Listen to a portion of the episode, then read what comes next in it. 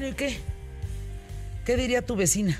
Diría mi mi vecina que pues ¿Tú está es la vecina, la vecina que está Ah. y entonces este pues ya ves que dijo este señor que ahora ya resulta que sí, que sí se metieron, pero que este que no, que porque lo hicieron solos y que los estos gringos no tuvieron nada que ver, pero ya ves que dijo que ya y entonces ahora resulta que pues ya lo agarraron, ¿no? Todo por eso porque pues ya estaba. Ya Y además con el perro, ¿Cuál pe- Ah, el Max. el Max. el perro. Entonces, pues Mira ya. cómo te entendí, Ya fíjate. ves, ¿no? Entonces, pues ya de repente que. O sea, el perro le dieron ropa a oler del- de este señor. Sí, estaba allí y entonces ya le hicieron y entonces ya con eso ya fue y entonces no estaba. Y entonces ya después de allí este, ya dijo, ah, pues aquí. Pero igual y, y- y entonces ya cuando se fue, pues dijeron, ah, pues ahí está. Pero ¿y cómo? Y que lo agarran. Pero ¿cómo sabían después de tantos años cómo olía el señor? Ah, porque pues, estos son así, de que ya saben, porque si no saben, pues ya sabes que así saben, ¿no? Porque eso se dedican. Entonces ya van y dicen, ah, pues sí, a esto huele. Y entonces ya lo, lo huele y le dice, a ver, Pero huele. será una cosa de, de, de, de, de cómo huele su cuerpo o la loción. No, yo creo que el cuerpo, ¿no? El sudor. ¿Sí? El sudor. Como el humor. El dicen. humor, sí. sí, Que me sí. cae regordo que digan el humor. El humor provocado por El la ca- humor es muy de tu vecina. El humor provocado por la calor que eh, genera. La eh, calor. que, que, bueno, no genera, que, que provoca, este, pues así que, que, que, got- que, que sude. Y entonces eso ya. Entonces ya el perro le dicen, a ver, perro, y, bueno, y ya entonces va, y entonces ya le dicen, y va, y entonces llega, y entonces ya va, y ya ve, y lo ve, y lo agarra, y lo identifica, y llega. al- O sea, sí le están entendiendo, Emilio, que está llega. hablando así como su vecina. Así habla su vecina. Así habla, ¿verdad? pero, pero, créanme que lo entendieron. Ah, no, entendí perfecto lo del perro. No sé ustedes, Joseph, ¿entendiste? Es la manera de la... Dice Joseph, no entendí ni madre, pero es la manera de la vecina narrar eh, pues la detención del, de Caro Quintero. Así es, de este, de este individuo, ¿no? Del, del este Quintero, ¿no? Ah. Que, pues, Así te lo explicó ella. Igual hubieran pagado la deuda, le hubieran dejado primero pagar la deuda y luego ya lo hubieran metido a la, a la Pues cárcel. sí, que pague, ¿no? La deuda de México. Así lo hubieran hecho. Pues sí usa nuestro territorio para hacer esas maldades. Y luego ya este señor, pues ya lo hubieran hecho otra vez a la Oye, cárcel. ¿y, y qué diría tu vecina? ¿Lo van a extraditar o no? Pues eh, lo que yo creo es que ahorita los gringos lo que quieren es este pararse el cuello y estar bien allí. Y entonces este señor pues les va a decir que sí, pero a la hora de la hora de no, ya ves cómo es que luego que dice que sí, que no. Y entonces que hace que lo que dice y luego no hace lo que hace. Y entonces va a decir, sí, pues sí, llévenselo yo y la mañanera está, va a decir, oye, pues que se lo, no, mejor que sí y al final pues este, se igual y, y- y a lo mejor no. ¿Cómo puedes hacer eso, Emilio? o sea, sí, O sea, de veras inspirado en tu, vec- en tu así vecina. habla, de veras así habla. Ay, tráela un día. pero además es muy rico. O sea, la plática es muy rica porque te da ¿Cómo mucha risa. rica? Porque te platica de todo. O sea, no, se queda callada. O sea, si tú le dices ahorita, vamos a hablar hoy, hoy del programa hoy de neurofinanzas y neuromarketing. Ah, pues, ¿qué es eso? Ah, pues mire, es que cuando habla usted del neuromarketing, es que cuando un producto se posiciona en la mente. Ah, sí, como de lo de las medias, porque entonces ya ve lo que las medias, porque cuando yo era joven en las medias, o sea, salía un anuncio de las medias, entonces yo, me- yo me acuerdo, por ejemplo, decía, con mi hermana, y entonces le decía, ah, pues mira las medias, y entonces, y vimos, y sí, llegábamos al mercado a comprar las medias, pero cuando íbamos al mercado, porque además íbamos a las tortillas, entonces íbamos al mercado, ya sí, y entonces dice, habla de todo, o sea, tiene un bagaje cultural como para que no se le Es pare ningún tema. Está para que tenga una sección aquí en ¿Qué tal, No, no, no se le Que para no ningún se le tema. para ningún no, tema. No, no, nada de que hay. De eso no sé. No se preocupen. No se preocupen. O sea, Algo ella, sabrá. ella, ella sabe. Algo sabrá. Bueno, no, imagínense, por favor. Bueno, vamos a hablar de neuromarketing y de finanzas, por cierto. ¿No? Y con Misael Perea y el programa, ¿qué tal, Y Emilio? el programa, ¿qué tal? Vamos a hablar de eh, cáncer de próstata, vamos a hablar de neuromarketing, vamos a hablar de esto que nos ha estado llegando, por cierto, que incluso nos pidieron, de las famosas vacantes falsas que engañan a la gente y que tú dices, ay, mira, ¿No estás empleo". hablando como tu No, de- vecina? las vacantes de empleo falsas.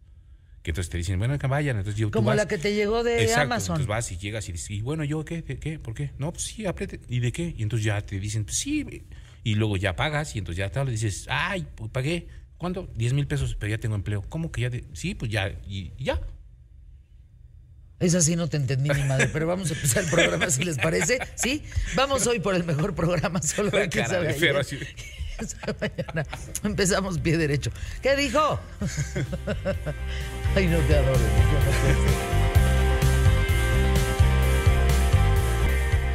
¿Qué tal? ¿Cómo estás? Espero que te encuentres muy bien. Gracias por acompañarme. Te doy la bienvenida.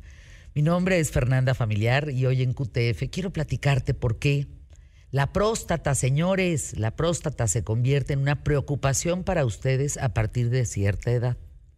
A ver, ustedes, señores, no pueden vivir sin próstata. Es indispensable para la vida de ustedes. Muchos desconocen la existencia y la ubicación de esta glándula. Ahí les va.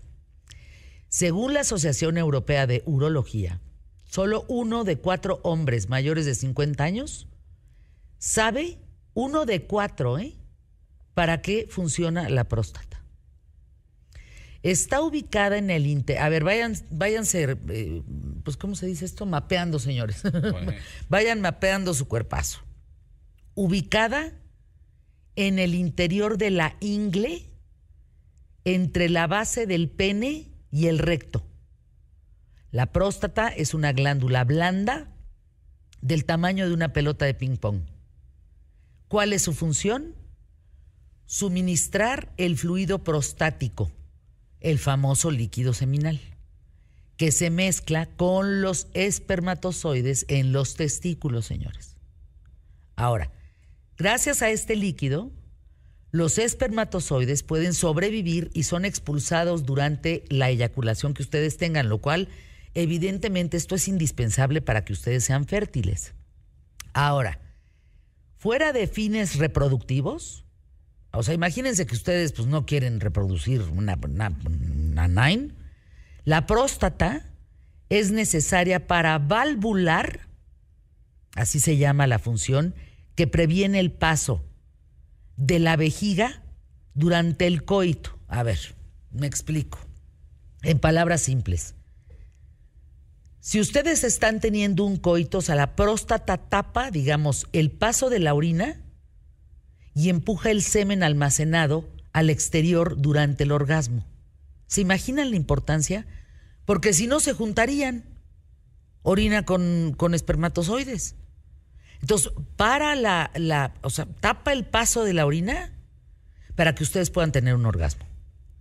Y por último, se encarga de proteger los órganos cercanos contra gérmenes y bacterias del exterior en conjunto con la longitud de la uretra.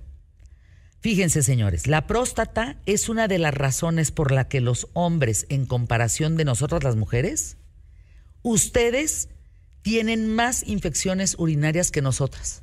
Ahora, cuando nos da a nosotras, ahí les encargo, ¿eh?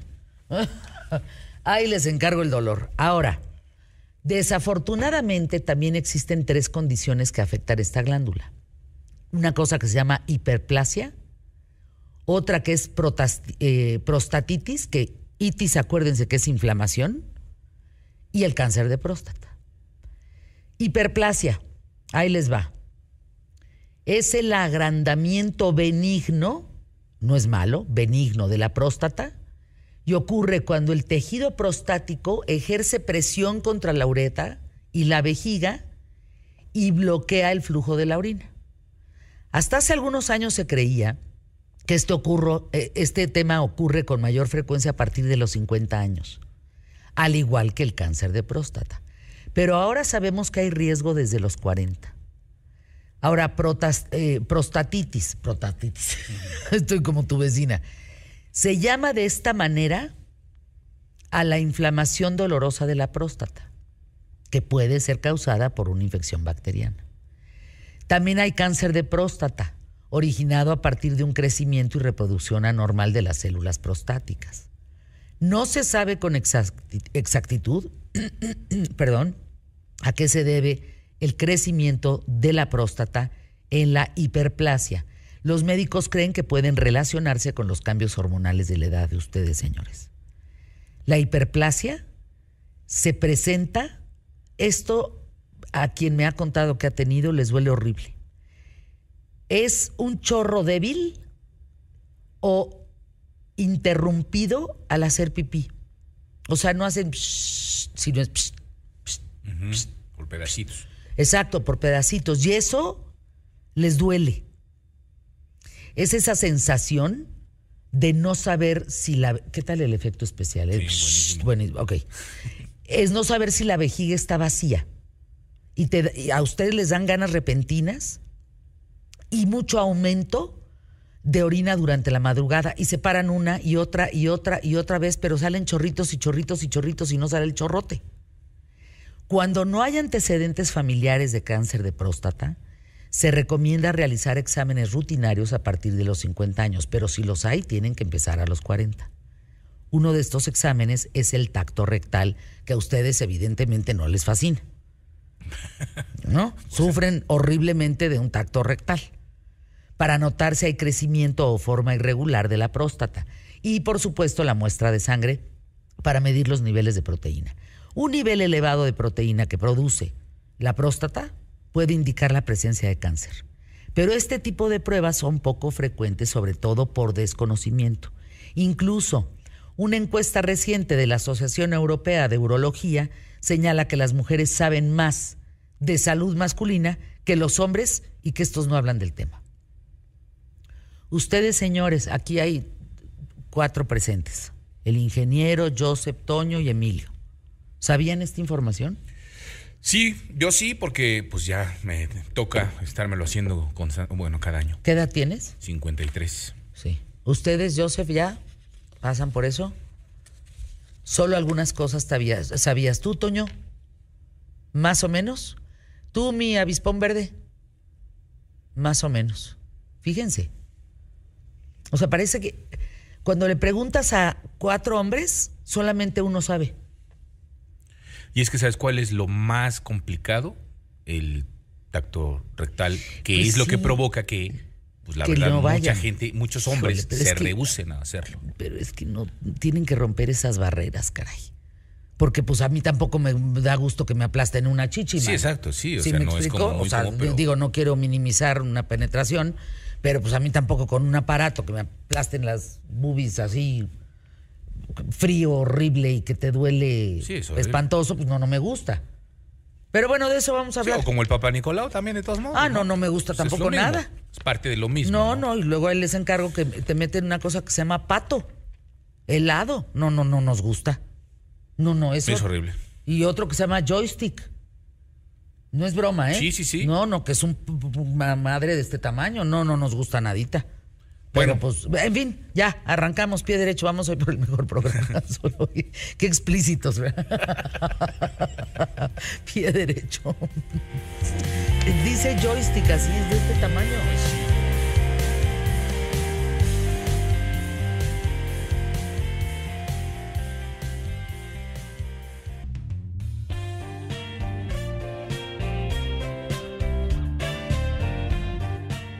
Llévame a viajar, flaqui guapo. Eh, ¿Por qué no te llevo primero a un concierto? ¿A cuál? Te llevo a ver a Alemán. Eh, Mira, es de esas eh, propuestas musicales que luego no ponemos mucha atención y es lo que está escuchando pues una parte considerable de la de la población mexicana en este momento, ¿no? Entonces, va a estar en el Palacio de los Deportes este 23 de julio, es decir, ya, o sea, este fin de semana.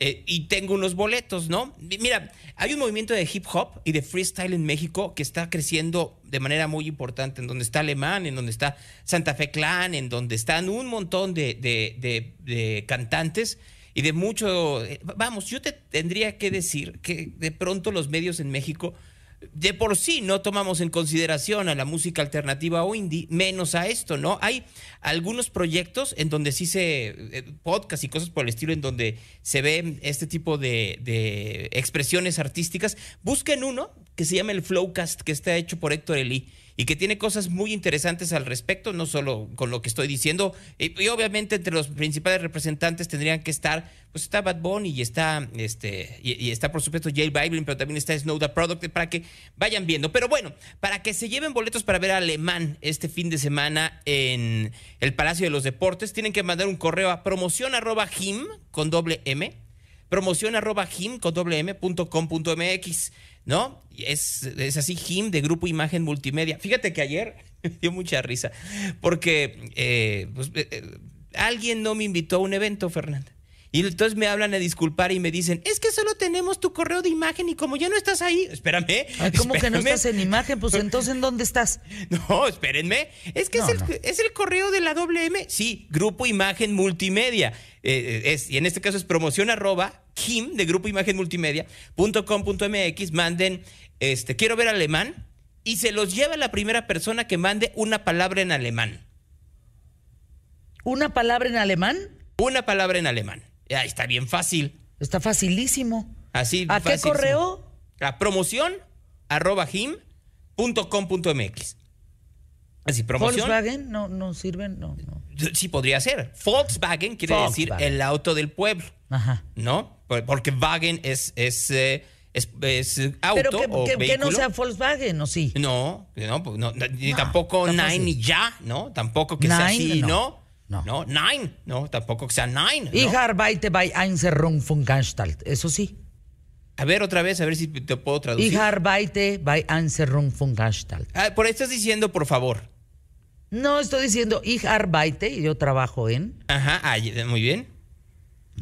Rundfunkanstalt es una estación de radio. Ah, muy bien. Mira qué interesante, ¿no? Yo lo único que decir es decir, en estos tiempos, y miren que estudié en el alemán, Guten Morgen, Frau Sonne, ¿no? Y ya con eso ya... ¿Y la Frau quién era? ¿Sone? No, no, Frau Sonne quiere decir, eh, eh, este... Frau eh, es señora, ¿no? Señora Sol. Pero no es señor Sol, no es Frau. No necesariamente. Recuerda que tú lo puedes... A ver, ¿y por qué el sol tiene que ser hombre y no mujer? En estos tiempos en contra del no heteropatriarcado. No, no, no. ahora Resulta que la luna es niño. ¿Por qué no? No, no, no, no. La no, canción espera. era Guten Morgen, Frau Sonne, Guten Morgen, Herr. Que, que querría decir Buenos, días, Señor, señor Sol. Buenos días, señora. Buenas noches, señora Luna. Alberto Aguilera lo tradujo de mejor forma. Buenos días a la vida, buenos días, señor Sol. Entonces me quedo con esa traducción que era mucho más divertida. Oye, mi flaqui guapo, a ver, Netflix, este martes por la tarde, Exacto. resulta que cierra la bolsa y, y va a presentar Netflix un informe de los resultados más importantes de sus... ¿Qué, qué tiene? ¿20 años de historia? ¿20 qué? Así es, 20 años de historia como plataforma de streaming. A ver, expliquemos un poco qué es lo que va a suceder hoy y por qué va a suceder después del campanazo. Netflix tiene que dar a conocer sus resultados del segundo cuatrimestre de 2022, es decir, cuánto dinero entró y cuánto dinero perdieron o cuánto dinero invirtieron. ¿No? El primer, eh, el primer trimestre les fue mal. ¿Por qué les fue mal? Por una razón muy sencilla. Porque, porque reportaron que por primera vez en la historia de Netflix habían perdido suscriptores. Y ellos decían, recuerden ustedes, que esta pérdida de suscriptores tenía que ver fundamentalmente con que, eh, con, que ya se estaban yendo a otras plataformas. Es decir, se van a otra plataforma, pero al mismo tiempo, pues se están prestando las cuentas. Yo te pre- preguntaría a ti, Fernanda Familiar, ¿tú prestas tu cuenta de Netflix? No. Tú no la prestas, yo sí. Mis hijos sí la prestan, yo no. Pues a quién Ah. se la presto, nadie me la ha pedido tú. Ah, na- na- nadie de esta producción te ha dicho, oye, ¿me prestas tu cuenta de no, Netflix? nada, no, nunca. Nunca me ¿No? han pedido, me han pedido otras cosas, pero no mi cuenta de Netflix. Ah, No, bueno, pues eh, hay gente que sí. O sea, yo tengo que decir que un ejecutivo de imagen me pidió mi cuenta de Netflix y ahí la tiene todavía secuestrada. Ándale. No voy a decir el nombre, pero saludos, Jorge. El hecho es de que es de que lo que no quiere Netflix es que se sigan prestando las cuentas. De hecho, a partir del día de hoy, Fernanda, hay cuatro países en América Latina en donde ya no vas a poder prestar tu cuenta. Entre ellos está Argentina, Costa Rica y Nicaragua. O sea, no vas a poder, poder, y Ecuador, si mal no recuerdo. Son los cuatro países en América Latina en donde no van a poder. Pero, además de esto, pues obviamente la competencia está siendo muy eh, severa con Netflix. Entonces, lo que se espera es que el día de hoy digan si perdieron más de los 2 millones de suscriptores que estaban esperando que se deslistaran de sus, de sus listas, ¿no? Valga la redundancia. Y si se fueron a otros, a otros servicios como Disney, como HBO Max o como Hulu. Y miren, yo lo entiendo. Si hoy habláramos de series de Netflix que han sido exitosas, por supuesto que Stranger Things en estos últimos tres meses le dieron hasta con la cubeta. Nada más les voy a dar un dato. Ayer, Running Up That Hill, la canción de Kate Bush de 1984, llegó a 100 millones de clics en YouTube. Es una cantidad brutal para una canción que no es nueva. Y fue gracias a Stranger Things. Entonces eso quiere decir que sí vio mucha gente esta serie y que tuvo un impacto en la cultura popular a de, tan nivel que por eso la gente buscaba la canción de Kate Bush. Pero lo que no saben es si esto hizo que efectivamente más gente se quedara viendo Netflix. Pero mira, si yo te preguntara, Fernanda, ¿qué series, dime cuatro series que hayas visto de Netflix en los últimos tres meses? Succession. No, porque ese es de HBO. Ah, entonces, no, pues te iba a decir la de Unforgiven, pero pues Es- también es HBO. Así es. Es que ese, ese es el ch- chiste. Están perdiendo porque hay otras plataformas de streaming que están llevándose a la gente. HBO lo está haciendo muy bien, Hulu lo está haciendo muy bien. Este, Pues te creo que la última es la de la joya, el ¿cómo se llama? Eh, el que roba la joya, hombre. Ah, ¿Cuál es esa? Ay, el, el, eh, ah, que hay un libro, Lupin. Ah, Lupin. Ah, claro, pero pues esa Lupin. tiene un año. Entonces imagínate, ellos están sobreviviendo de Stranger Things, de The Crown, y por ahí me debe de faltar alguna otra más de las que estén sobreviviendo. Y Bridgerton, que Bridgerton tiene, en- en- miren, para, para señoras que me están escuchando y que necesitan sueños lúbricos, Ah, este, no, eso lo estoy diciendo muy en serio, ¿eh? Bridgerton es la, es la onda, ¿no? O sea, es, ahí es este, como, eh, como, ¿qué te podría decir? Como novelita de Corín Tellado, así como novela de Corín Tellado. Como que la tiene- de. Ay, ando medio tonta hoy, oigan. Como la del helicóptero, este libro que, malísimo, que causó sueños húmedos en todas las mujeres, hombre. Como 50 sombras de Grey. ¿dices tú? Ándale, 50 sombras de Sí, Grey. pero imagínate eso en, los- en- en el, en el medievo, ¿no? Entonces es todo, bueno, no, en el siglo XVII, XVIII, entonces todo eso con, con vestidos ampollados y este, ese tipo de cosas, ¿no? Ampollados no se dice, pero es la palabra que me vino a la mente. Sí, ya. ¿No? O sea, No, bueno. oye, pero se vale, ¿no? Hay que, hay, hay que utilizar lenguaje, ¿no? Ampones sería. ¿No? Un vestido ampón. Que nunca te he visto con un vestido ampón, Fernanda Familiar. Ahora que lo No, pienso. no, parecería yo piñata. ¿Por qué me tendré yo que poner un vestido ampón? No, no, no, ¿para qué? No, no, no. Si de por sí.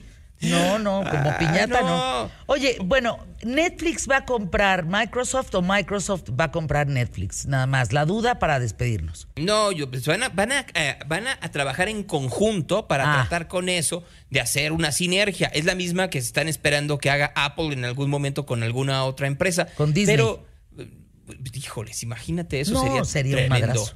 No, no, no. Tremendo. Tremendo.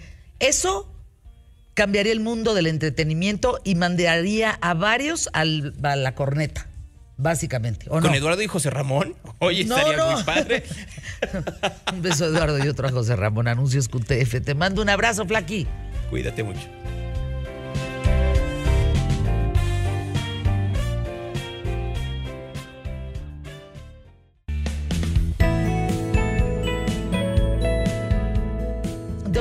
Alberto Guante Pérez, urólogo del Centro Médico ABC, qué gusto saludarte. Hablando de la próstata, dos cosas.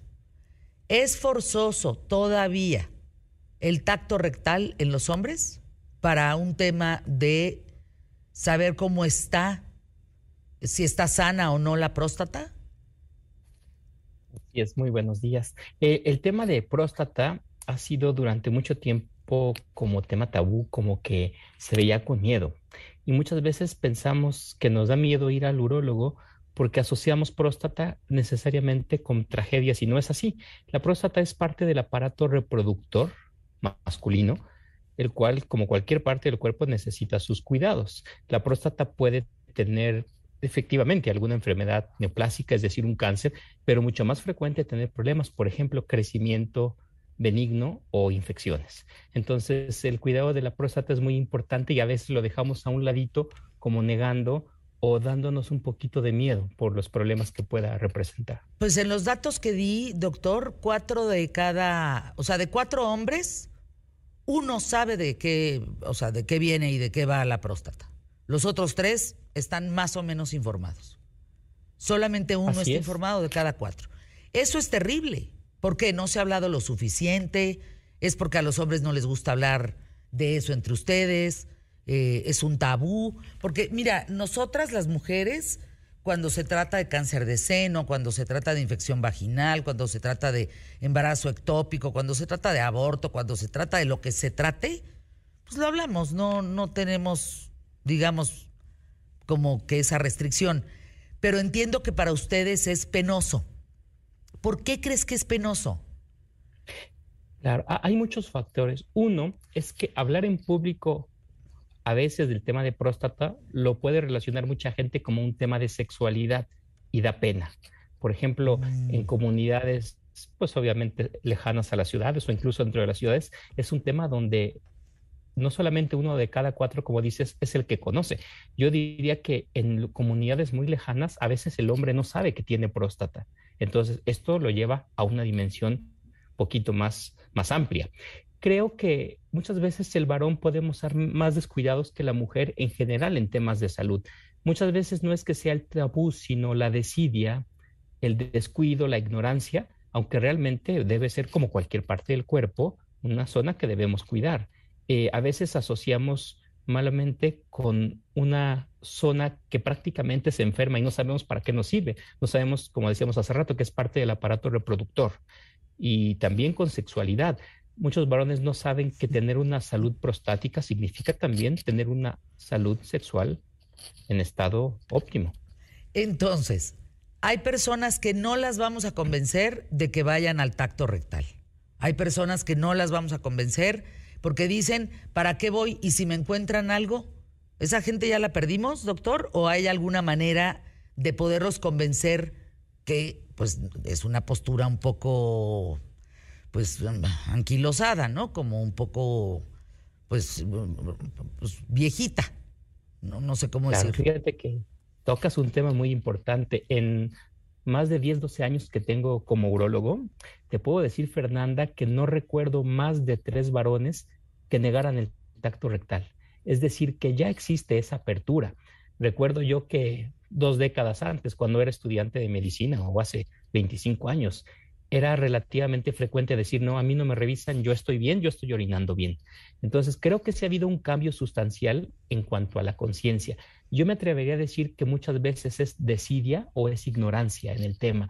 La mayoría de los varones ya no se niega. Como que cuesta un poquito más de trabajo, pero he visto que cada vez es más frecuente que incluso la esposa lo acompaña a la consulta y le dice, así como yo me reviso, tú también. Y he visto eh, mucha apertura al tema pero falta mucho concientizar y decirle al varón que no todos son malas noticias en el tema de próstata.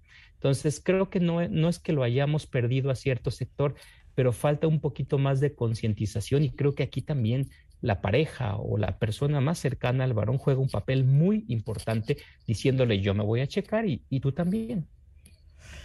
Arrancando el programa explicaba yo varias cosas. Primero, dónde está la próstata, cómo se siente, que es como una pelota de ping pong eh, hablaba de esta capacidad. Es que, señores, son perfectos ustedes. Así como nosotras somos perfectas también.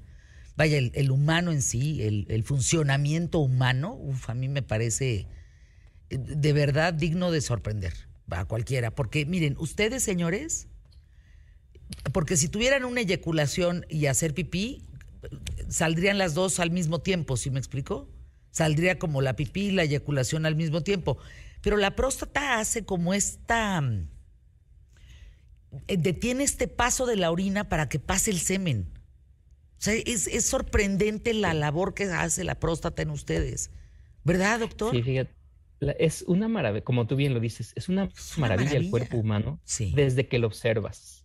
Cuando comienzas a analizar su funcionamiento, el que no se maravilla es porque no lo quiere entender. Si tú profundizas cualquier milímetro cúbico del cuerpo, te faltaría tiempo de vida para entenderlo. Nada más la función, por poner un ejemplo, ¿no? El ojo. El ojo tiene una maravilla que muchas de las máquinas que utilizamos y que decimos que es desarrollo y superación y tecnología humana, no es otra cosa más que imitar la creación de Dios. El ojo fue hecho. Entonces, esta es una maravilla porque el ojo, la nariz, el cerebro, ¿qué te puedo decir? La próstata especialmente es un órgano reproductor, es parte del aparato reproductor masculino que produce un líquido. Como bien decías, cuando el varón eyacula, ese líquido que se expulsa para poder viajar al cuerpo de la mujer y favorecer la fecundación, ese líquido lleva en esencia espermatozoides, que son las células, que es la mitad de la información para poder generar una nueva vida. Ese espermatozoide no puede viajar solo y necesita un líquido que lo proteja en ese camino. Híjole, imagínense. Ese líquido tiene, yo siempre pongo como ejemplo como los viáticos para, para el viaje. Ese líquido lo produce las glándulas pequeñas que tiene obviamente cercana a la próstata, la próstata misma y las vesículas seminales. La próstata produce un líquido alcalino que protege al espermatozoide con un pH muy, muy alcalino, como lo acabo de decir. Cuando llega al cervix uterino, el pH tan ácido rompe esa unión que tiene para que el espermatozoide pueda ser liberado y fecundar. Entonces, ¿cuál es la función de la próstata? Es eminentemente reproductora. Entonces, pues parte de esto también, si la próstata crece, se inflama, se infecta, va a modificar nuestra forma de orinar porque la próstata está ubicada en un lugar estratégico. Es a la salida de la vejiga, pero la próstata misma contiene conductos por donde viaja el líquido seminal, como tú bien dijiste. El conducto para orinar viene de la vejiga. Los conductos seminales vienen de las vesículas seminales, la próstata, y tienen un conducto en común. Y en algún punto hay un tubo de salida para ambas vías, seminal y urinaria.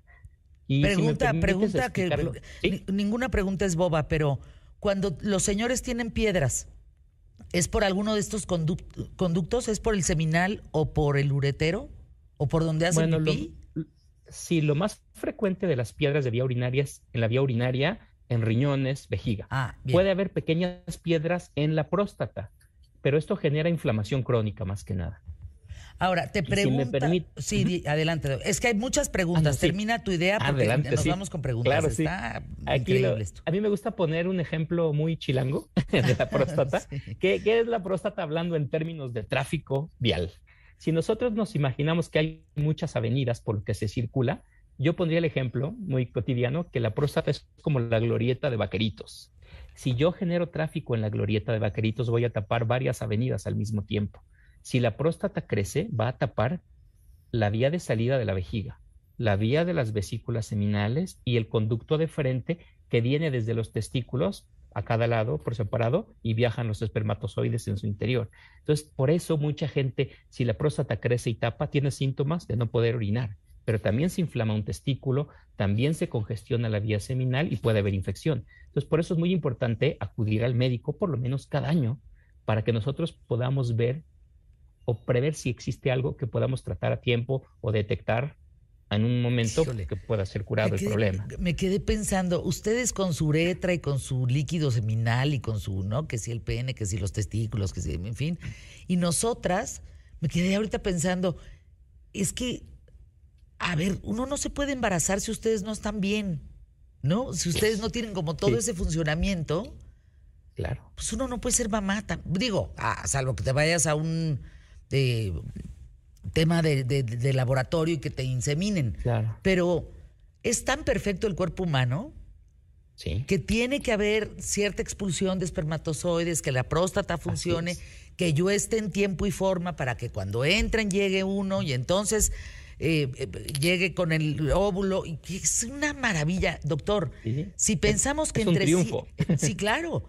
Nada más les dejo esta idea si pensamos en 100 parejas que están haciendo el amor ahorita, que están echándose un tronche, 100 parejas, una se va a embarazar. Sí, realmente eh, es, bajo el porcentaje porque tiene que ver el estado de fertilidad en la mujer de parte del ciclo. Y de, entrada también. claro, bueno, el varón es fértil o fertilizante el 100% del tiempo de su vida reproductiva. Pero, hay muchos factores que interfieren. Acá te preguntan rápido para despedirnos. Eh, el análisis, ¿por qué el análisis de antígeno prostático ya no es útil a los 80 años de edad? Ah, caray. Bueno, el, el análisis del antígeno prostático es útil siempre, desde la adolescencia hasta cualquier edad del varón habría que explicar un poquito que el antígeno prostático es una sustancia, es una proteína que nosotros podemos detectar sus niveles en la sangre cuya presencia nos dice que la próstata está trabajando. A ver, es normal tener. Déjame ir a anuncios QTF que nos van a cortar. Córrele, anuncios y regresamos con el doctor. Adelante.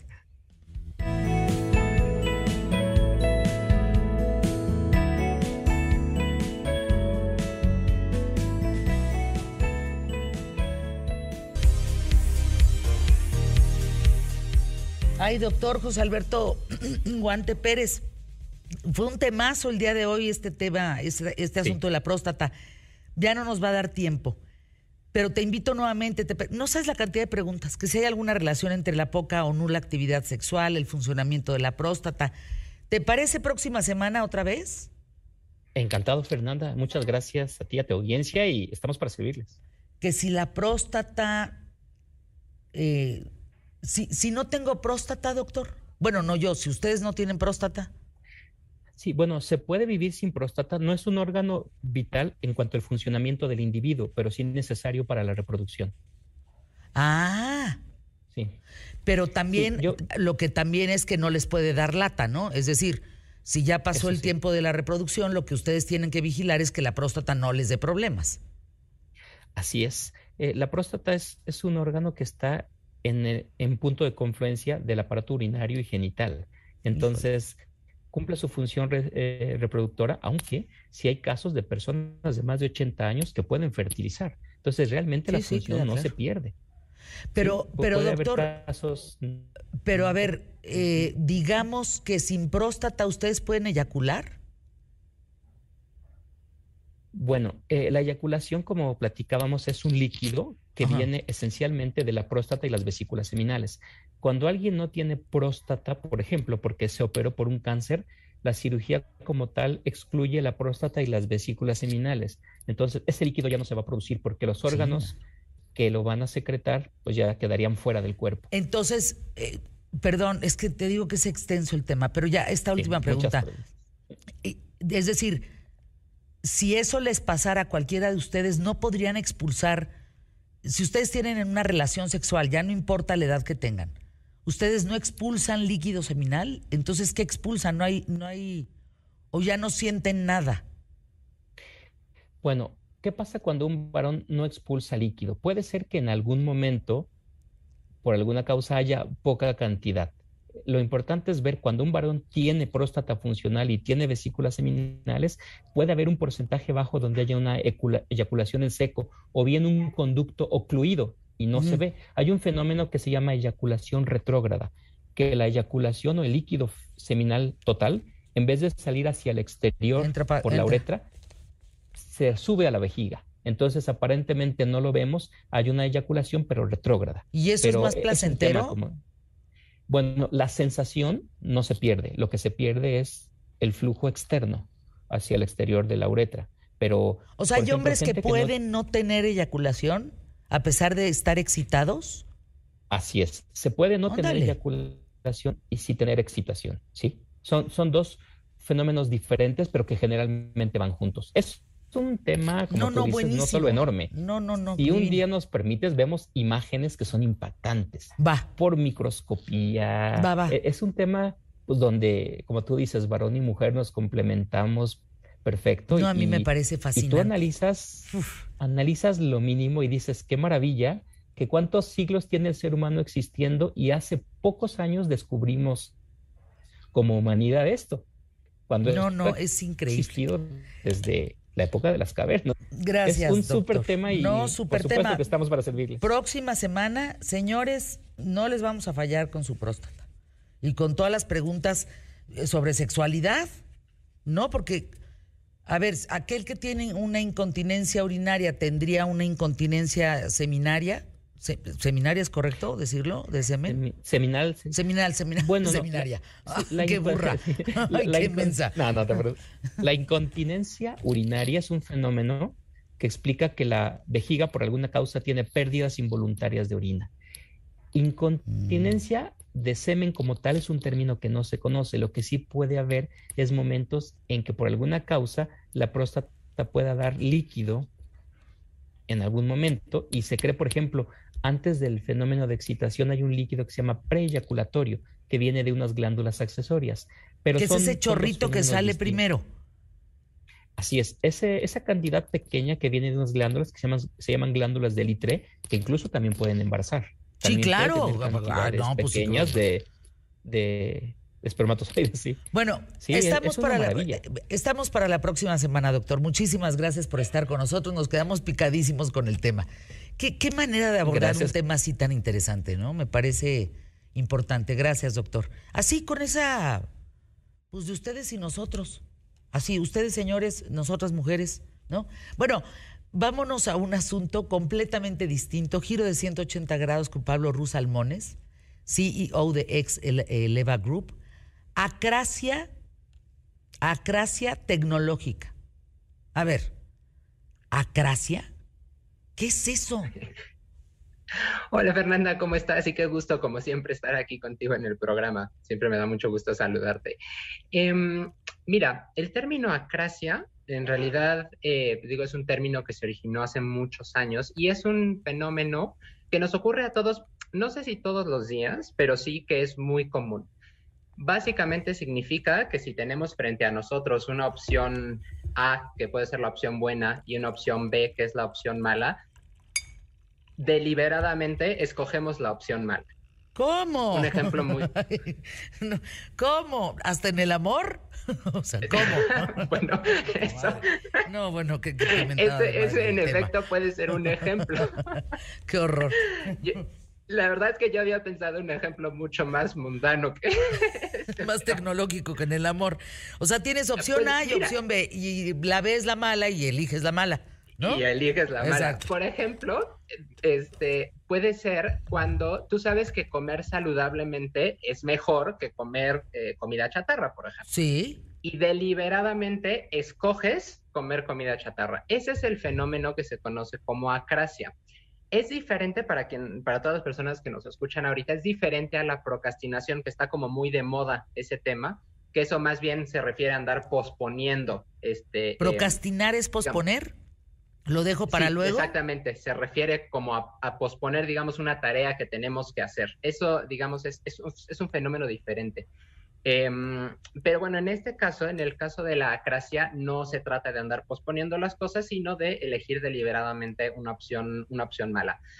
Eh, Mira, se puede abordar desde muchas perspectivas, Fernanda. Este es un tema que se puede abordar psicológicamente, sociológicamente, filosóficamente. De hecho, en las distintas corrientes filosóficas, por ejemplo, este, eh, San Agustín decía, siguiendo una línea sobre todo este, socrática eh, y, platónica también, eh, que la acracia en realidad no existía, que si tú elegías una opción mala sobre la buena es porque en realidad no conocías la verdadera bondad, por decirlo así, o la verdadera virtud de la opción buena.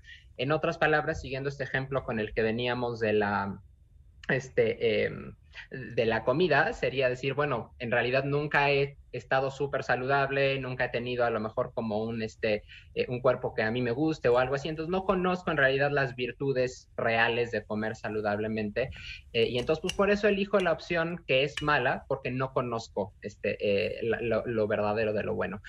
Em, luego, otras corrientes, por ejemplo, la aristotélica, Aristóteles decía, bueno, miren, la neta, chavos, pues sí existe la clase. Bueno, Aristóteles seguramente no decía la neta, pero... Pero sí, se entiende, se, entiende claramente. La neta, chavos, es que... Es que sí existe, y de hecho hace una doble distinción la acracia momentánea, o sea, por ejemplo, tú puedes elegir de pronto una opción mala por un arrebato impulsivo, porque estás súper enojada, por ejemplo, o por lo que sea, y entonces de pronto dices, no, o sea, te llega así el impulso de, me vale, yo voy a hacer esto, entonces eliges la opción mala porque a lo mejor estás enojada o a lo mejor estás muy triste, esa es la momentánea. Pero, y la que es más interesante, ah, para nuestra época actual, la voluntad débil. Ah, era la que te iba a decir que hablaba Aristóteles, de una voluntad débil.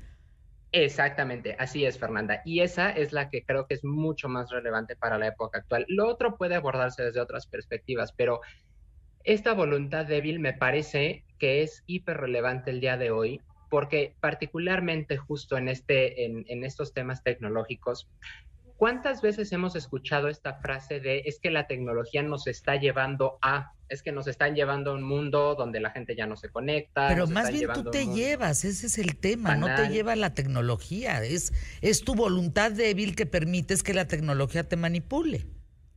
Por supuesto, justo, Fernanda, pero ¿sabes cuál es el tema? Que no nos gusta aceptar que podemos ser débiles. A nadie le gusta decir, no, pues yo tengo voluntad débil. Pues no, es mucho más sencillo hablar de algo que está fuera de nuestro control. Y entonces por eso es que decimos como no, es que la tecnología nos lleva, cuando por supuesto que es nuestra voluntad. ¿Y por qué hablamos de una acracia tecnológica? Porque tenemos dos opciones frente a nosotros, Fernanda. Tenemos la opción de asumir las responsabilidades que tenemos y decir, sabes que a mí, o sea, yo soy el que está eligiendo ver cosas negativas violentas o lo que sea en Internet. Soy el que está eligiendo ver este tipo de cosas en vez de ver algo más positivo, en vez de aprender nuevas cosas. Sí, es como decía, la tele vuelve tonta a la gente. No, espérate tantito. La gente tonta ve ese tipo de tele. Exacto, así es, justo, Fernanda. Entonces, por eso es una acracia tecnológica. Tenemos la opción buena que es cultivarnos, usar la tecnología para bien, la opción mala que es usarla para algo negativo y deliberadamente estamos escogiendo una opción negativa. Eso es la acracia tecnológica. No, qué tema. Danos tus datos, mi querido Pablo Ruz Albones. Es un agasajo escucharte en Instagram, ¿no? Te, seguimos ahí. En Instagram, sí, así es. Ruz Salmones, arroba Ruz Salmones, con Z, Ruz arroba Salmones. Ruz Salmones, así es. Oye, me escriben mis amigas. Fer, me eché el tema de la próstata, interesantísimo. Estuvo re bueno, Pablo. En fin, se los debo la continuación para pronto. Pero dice, yo ya me eché el tema, me dice por acá varias amigas que interesantísimo. Bueno, anuncios QTF, regresamos.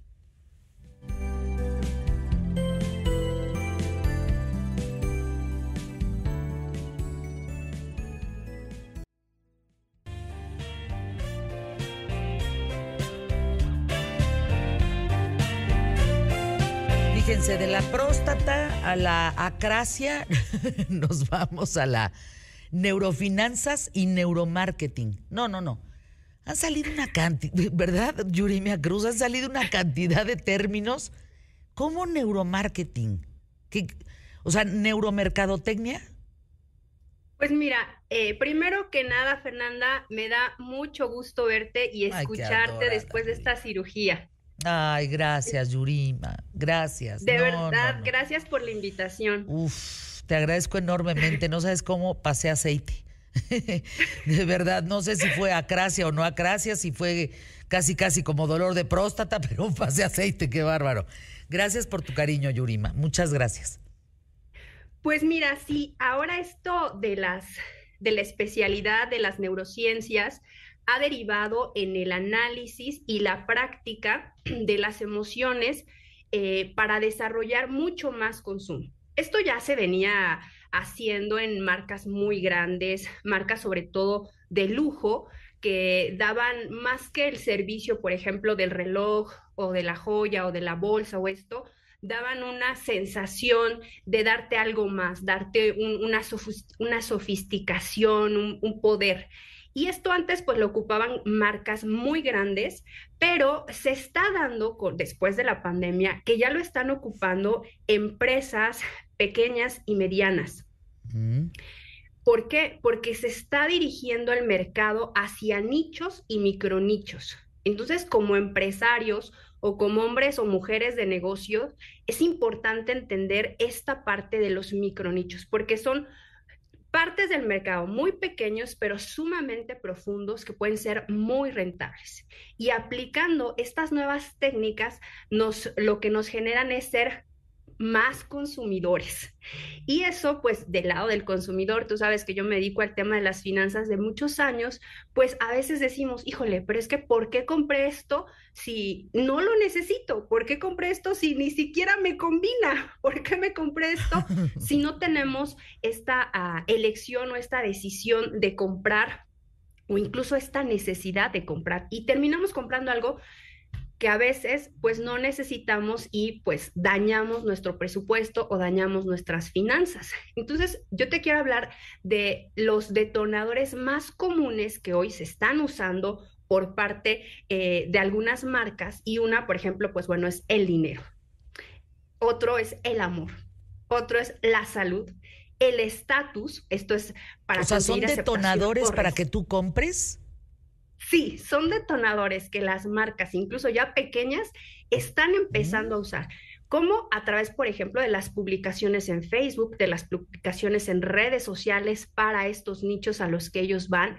Y dentro de su comunicación está la historia o el, o el story que van entrelazando estos detonadores. Por ejemplo, alguien que se dedica este, a, a, las finanzas y de repente se saca una foto casual en el auto de lujo O, por ejemplo, eh, eh, dice a alguien que ocupa otro, otro detonador que se llama estilo de vida, casual, se saca una foto donde se ve la copa, se ven los pies, y entonces esto, en, en algunos casos, pues sí, ha, ha generado, pues, vende humos, ¿no? Que los consumidores, pues, quedan Ah. atrapados en esta, en esta red de detonadores emocionales y, y aparte de dañar sus finanzas, pues no consiguen sus resultados. Pero a ver, Pero todo esto se va construyendo a través de una historia. pero Entonces también tenemos, por ejemplo, otro que se llama eh, de atracción o de sex appeal, de sentirte más, em, más deseable y apetitoso. tenemos otro que se llama de seguridad o de sentirte, por ejemplo, eh, las personas que manejan el tema de los seguros ahora mismo con la pandemia, la gente que falleció, la situación de salud, ocupan este detonante para generar seguridad en su usuario a través de estas comunicaciones y de estas publicaciones. Entonces, eh, ya, ya lo, quien ha aprendido a manejarlo en, en, el tema de los empresarios y empresarias, pues están adquiriendo volúmenes de venta bien importantes. Pero pues yo creo que como consumidores debemos de aprender a entender cómo está funcionando hoy la máquina de ventas para que no altere tus presupuestos y el día de mañana pues te veas afectado, ¿no? ¿Por qué? Porque son muchos. Por ejemplo, tenemos el dolor y la felicidad, la belleza, el que te comentaba estilo de vida, algo que se llama tendencias, definir eh, o modificar la personalidad de los individuos o crear una personalidad que llaman de llevarte al, al siguiente nivel y cosas de ese tipo. Y uno bien importante y muy curioso es el de libertad de tiempo. A ver, explícanos, porque te, me quedé con muchas dudas, pero como te fuiste como hilo de media, ya no te pude preguntar. Pero a ver, redondea esta idea de, de, que acabas de mencionar, por favor.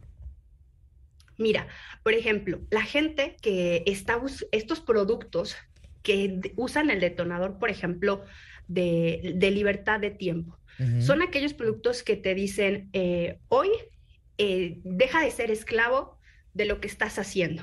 Uy. Y conmigo vas a aprender a ser libre de tu tiempo sin tener que depender de, de, alguien más.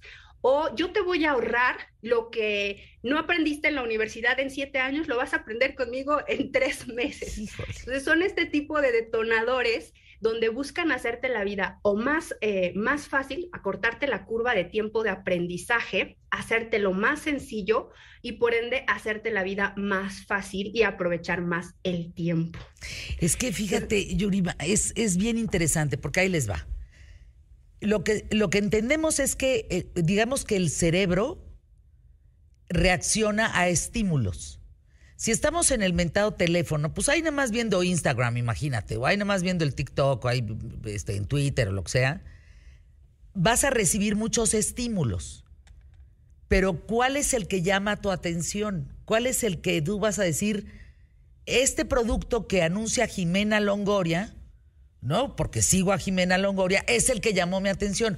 O este producto que es el que anuncia fulano de tal, o voy a comprar unas fast food, este, unas hamburguesas de fulano de tal, porque pues, son la neta. O sea, ¿qué te detiene? ¿Qué te detona eso? ¿La forma en la que se comunican contigo? Exacto, la forma en la que se comunican y te hacen llegar esa información.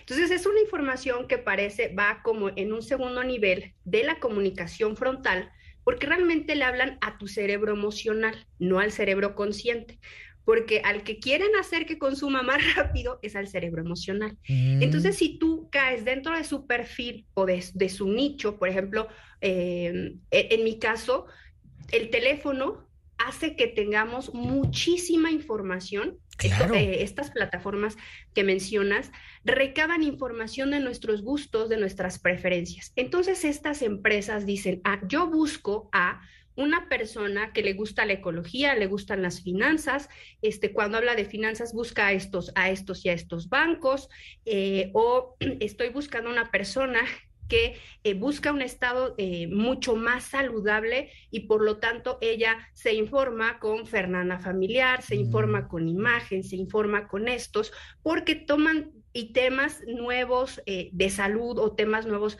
para, eh, para mejorar la calidad de vida. Entonces eso describe mis hábitos y gustos de consumo. Y estas empresas, a través de los algoritmos, es que empiezan a soltar esta publicación. La información que tú ves es diferente a la que yo veo, o la que ve mi mamá, o la que ven mis primos. Es dependiendo de lo, que buscamos, la ¿no? personalidad. ¿Mandé? Es, es depende de lo que buscamos. Por ejemplo, ahí les va. Yo en Instagram, no sé ustedes qué buscan, pero yo en Instagram busco historias de changuitos. Me fascinan los changos, no importa la especie, sea mono araña, capuchino, este, verde, morado, no me importa. Pero yo ver actuar a un chango, a mí me, me entra en, un estado de idiotización que ahí les encargo. O sea, a mí no me gusta ver los maquillajes, ni las modas, ni las pasarelas, ni, ni cómo te quitas el grano, ni, ni cómo tronchas bien. Me gustan los changuitos. Y entonces me aparece todo en relación a changos en todo mi teléfono. Claro, ese es el algoritmo. Y entonces hoy mm. las marcas o las empresas, y te digo que ya lo están manejando incluso empresas no tan grandes, o sea, empresas pequeñas y medianas, que los directores o los fundadores están profesionalizando de la venta y de la comercialización de sus productos a través de los estímulos que, que puede recibir el ser humano, que es ojo, vista, tacto, gusto, pero pues ahora tenemos superactivado el de la vista, ¿no? Entonces, y el del oído. Entonces, estas micromarcas, la verdad es que eh, yo lo celebro hasta, cierto punto que están haciendo esta especialización para comercializar y alcanzar ventas mucho más exitosas, pero también eh, creo que es una información que se le tiene que hacer llegar al consumidor para que comprenda que estos hábitos de busca, de búsquedas, estos hábitos de meterte a la página y decir acepto las cookies, están generando información que al final, cuando alguien quiera hacer una campaña, una colocación de un producto, la van a usar. Y vas a decir, es que esto es para mí. Exacto. Aunque ni lo necesites.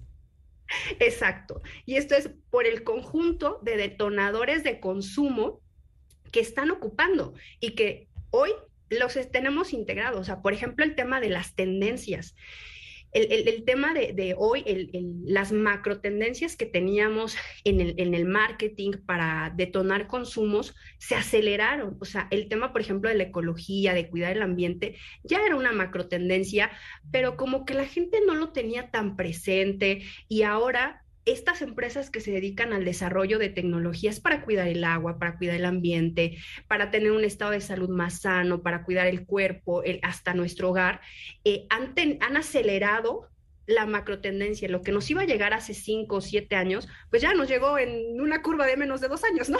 Sí, queda claro. Entonces, esto se llama neurofinanzas y neuromercadotecnia. Esto que pensamos que es espontáneo, además, o sea, eso, Yuri, eso está durísimo, pensar que, ay, pues salió la promoción. No, salió por tu búsqueda. Qué miedo.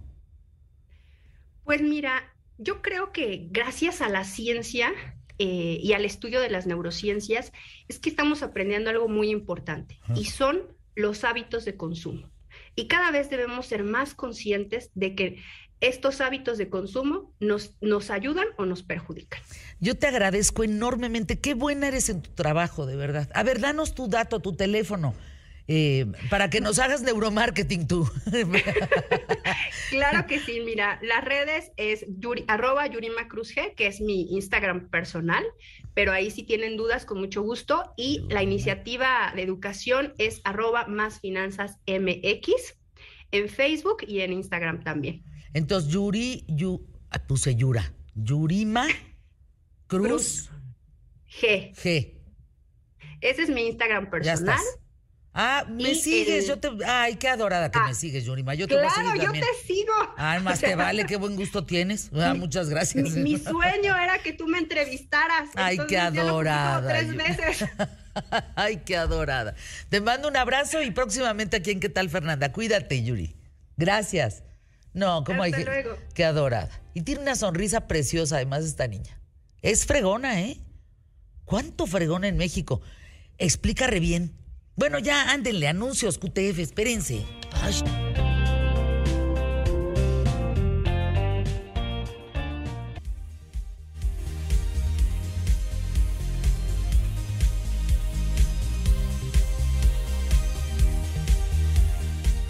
Estamos de regreso en QTF, qué bueno que sigues con nosotros a través de este espacio.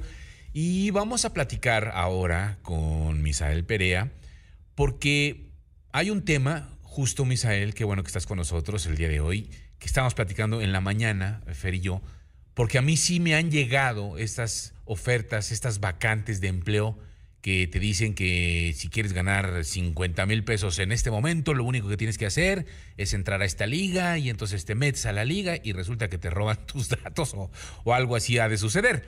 Este, a ver, platícanos, mi querido Misael Perea, Talent Management en Manpower Group. Cuéntanos, ¿cómo estás? Hola, ¿qué tal, Emilio? Muchas gracias por la invitación. Y sí, justo que mencionas, está pasando muchísimo esta parte de que nos están ofreciendo vacantes falsas.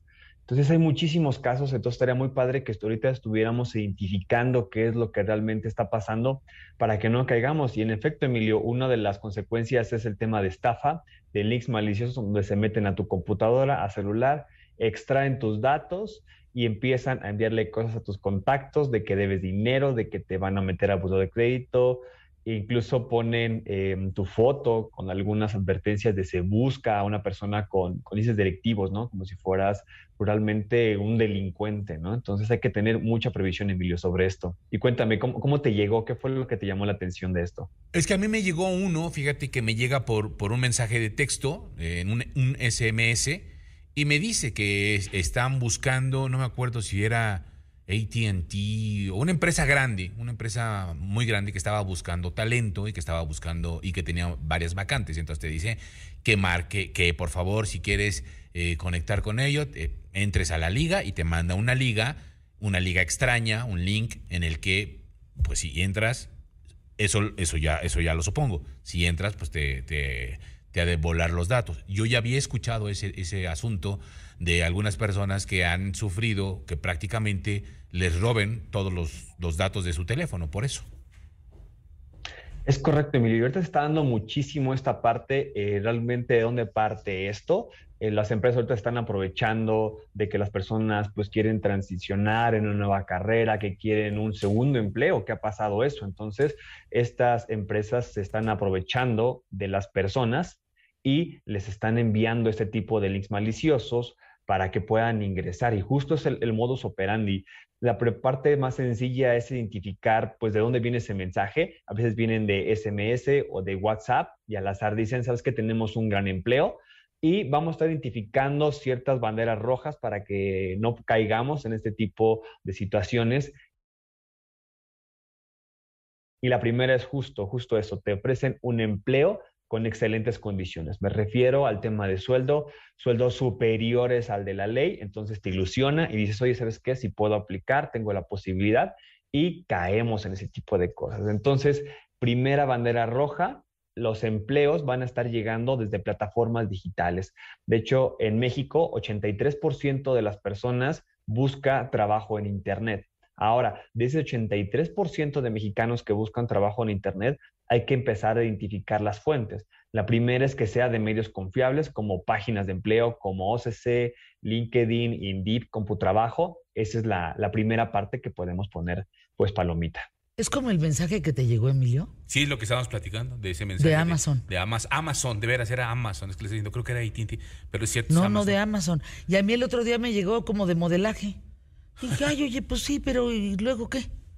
De modelaje. Entonces, son alertas, se llaman vacantes de empleos falsos y acaban cobrándote, Misael, además una lana.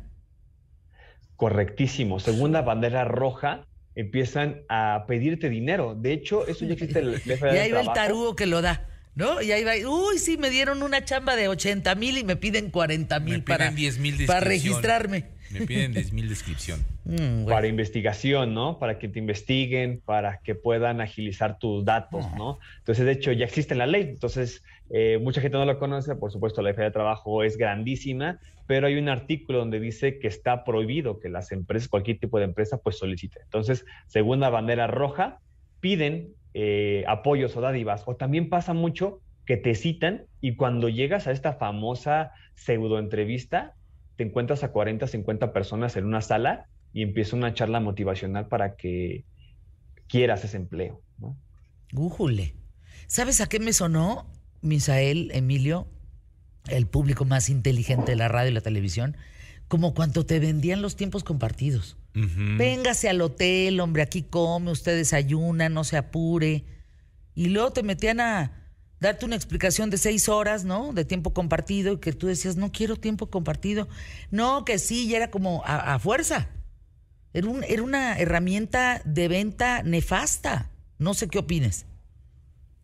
Súper de acuerdo, Fernanda. Y ahí va la tercera, la bandera roja, ¿no? Empiezan a platicarte de esquemas piramidales, donde llega una persona súper exitosa y tienen mecanismos probablemente muy feos. Me refiero a que llegan y te hacen pláticas donde empieza una connotación de que tú eres una persona que no tiene éxito, tú eres una persona que tiende a fracasar, pero aquí estamos tus superhéroes que te vamos a empezar a ayudar. Entonces, ninguna entrevista de trabajo es grupal, ninguna entrevista de trabajo es masiva.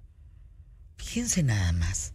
Y si hay mucha gente que cae, Misael, ¿de veras que sí le creen a estas cosas? Pues ahorita hay un aumento de, este tipo de quejas ante la CTPS y también que va de la mano, hay un aumento con, eh, con disque microfinancieras que te están dando créditos también. Entonces, el mismo modus operandi, ¿no? Ahora lo interesante es que si estamos tan conectados y pasamos media hora en YouTube, en Facebook, pues también puedes investigar la empresa. O sea, tú puedes ver ese teléfono, ponerlo en el buscador y va a salir si tiene alguna demanda.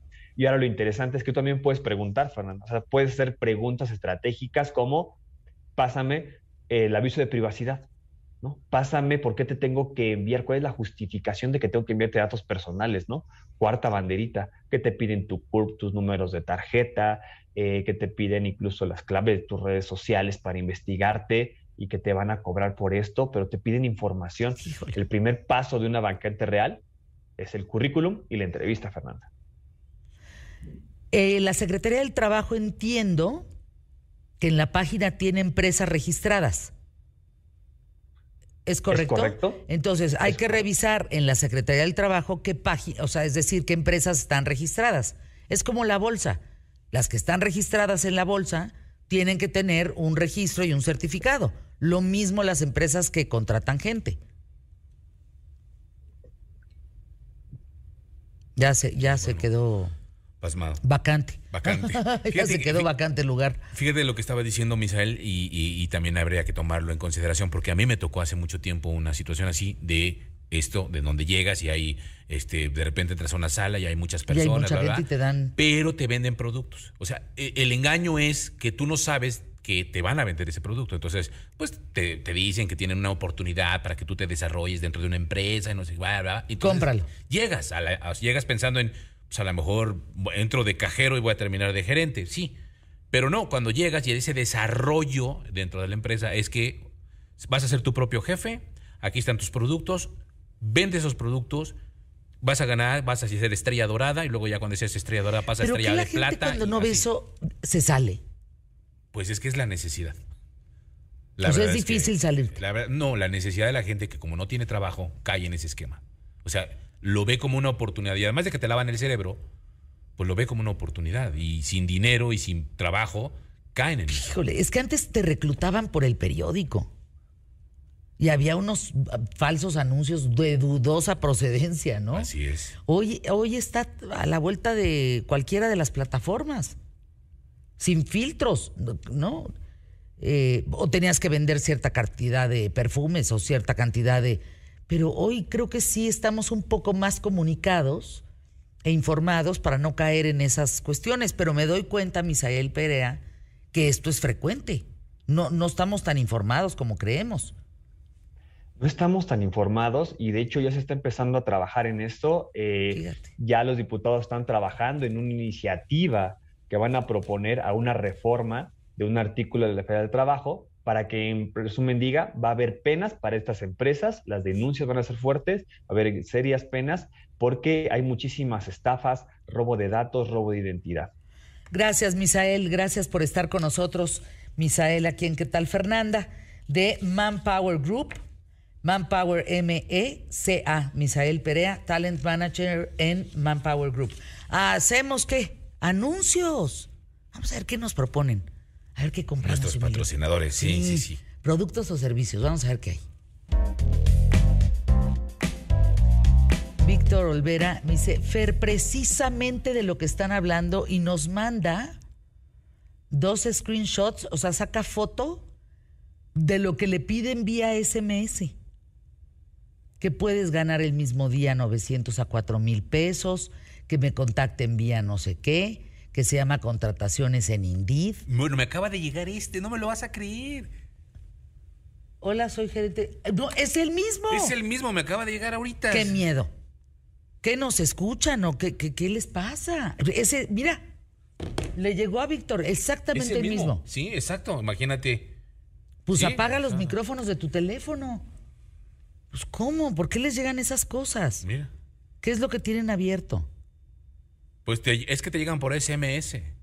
No te llegan por, WhatsApp ni por... ah, Bueno, a mí me llegó SMS, entonces te llega que alguien que tiene el contacto del teléfono en alguna parte.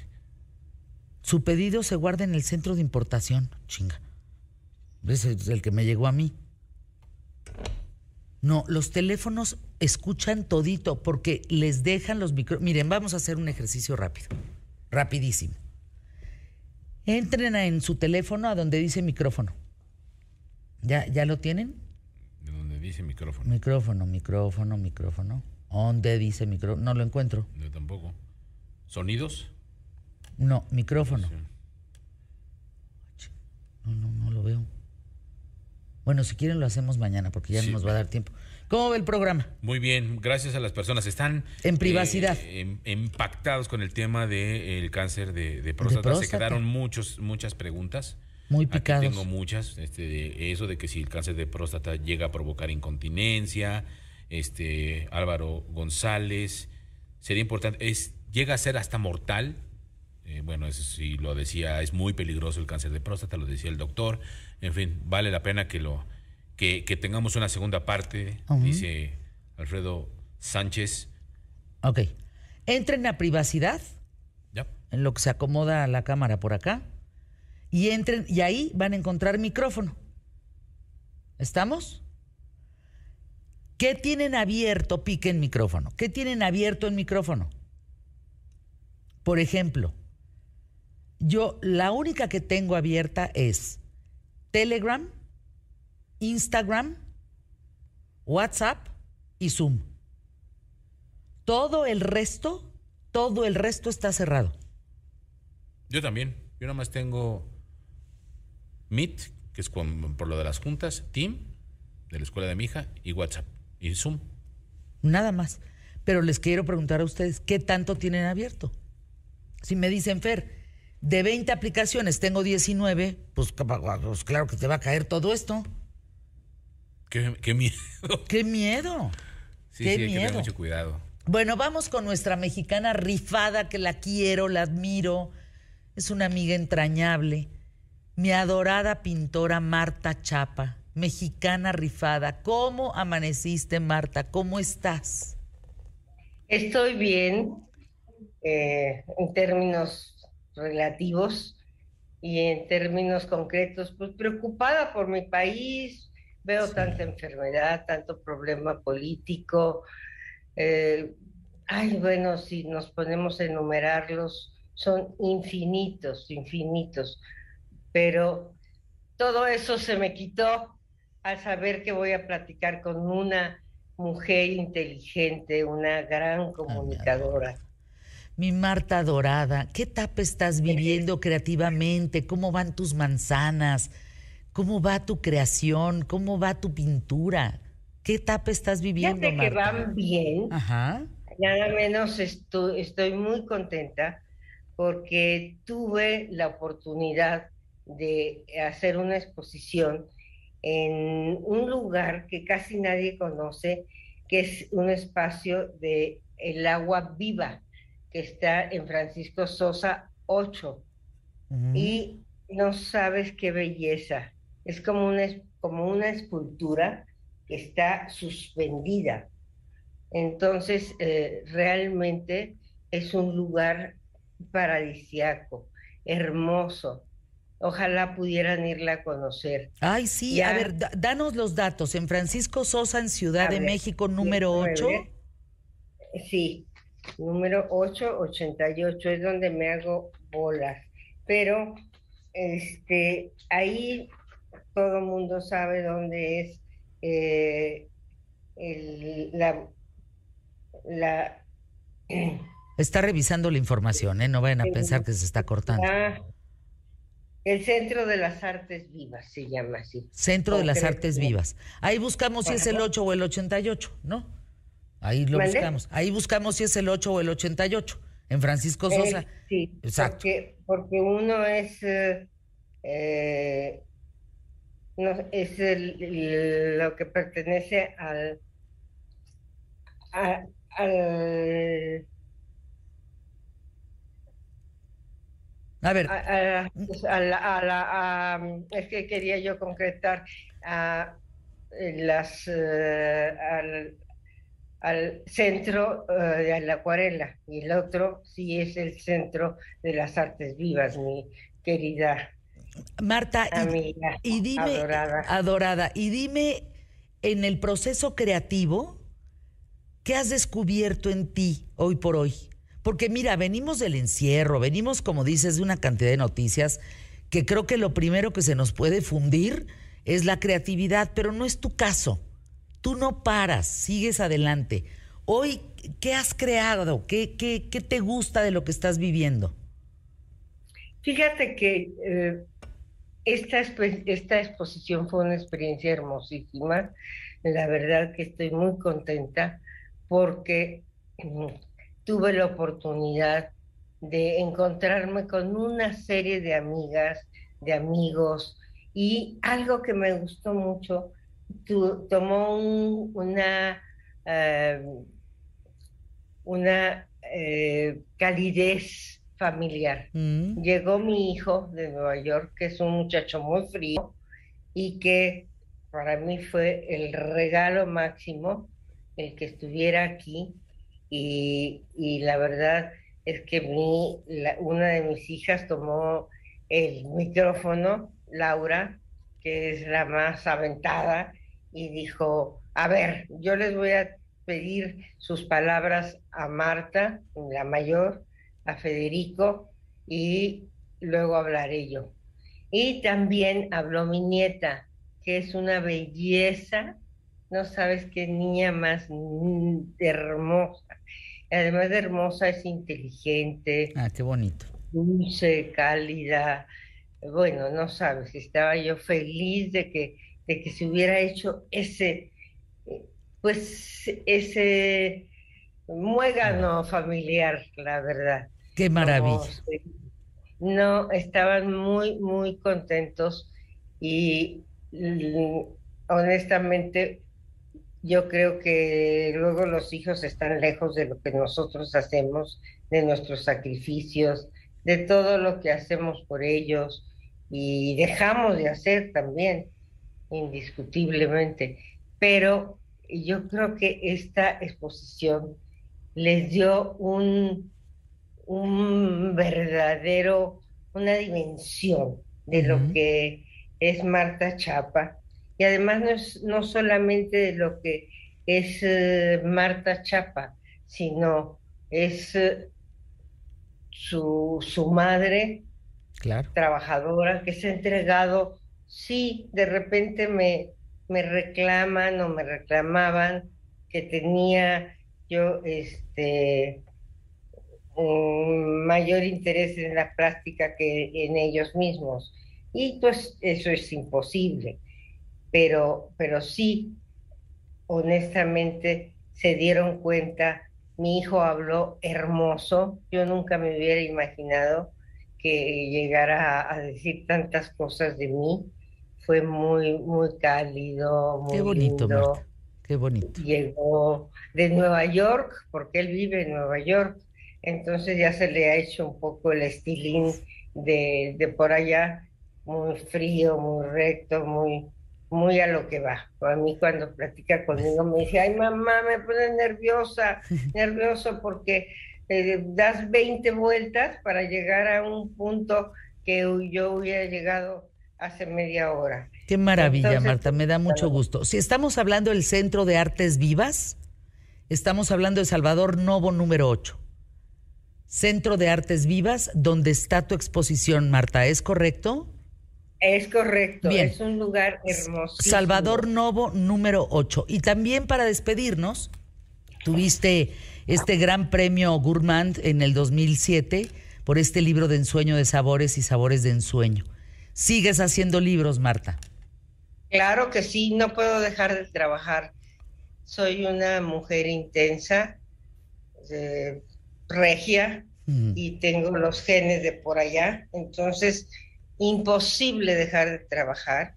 Ahorita estoy en, en un, en un libro, pero eh, no doy el nombre hasta que ya esté. Exacto, terminado. Yo creo que eso es, es importante porque eh, ya han pasado algunas no muy buenas aventuras. Entonces, eh, pero es que bueno que lo recuerdas, te lo agradezco, mi amiga del alma. Ay, te Eres mando un abrazo, una- Marta. Una, una diosa del periodismo, de la amistad, de la maternidad, qué linda madre eres.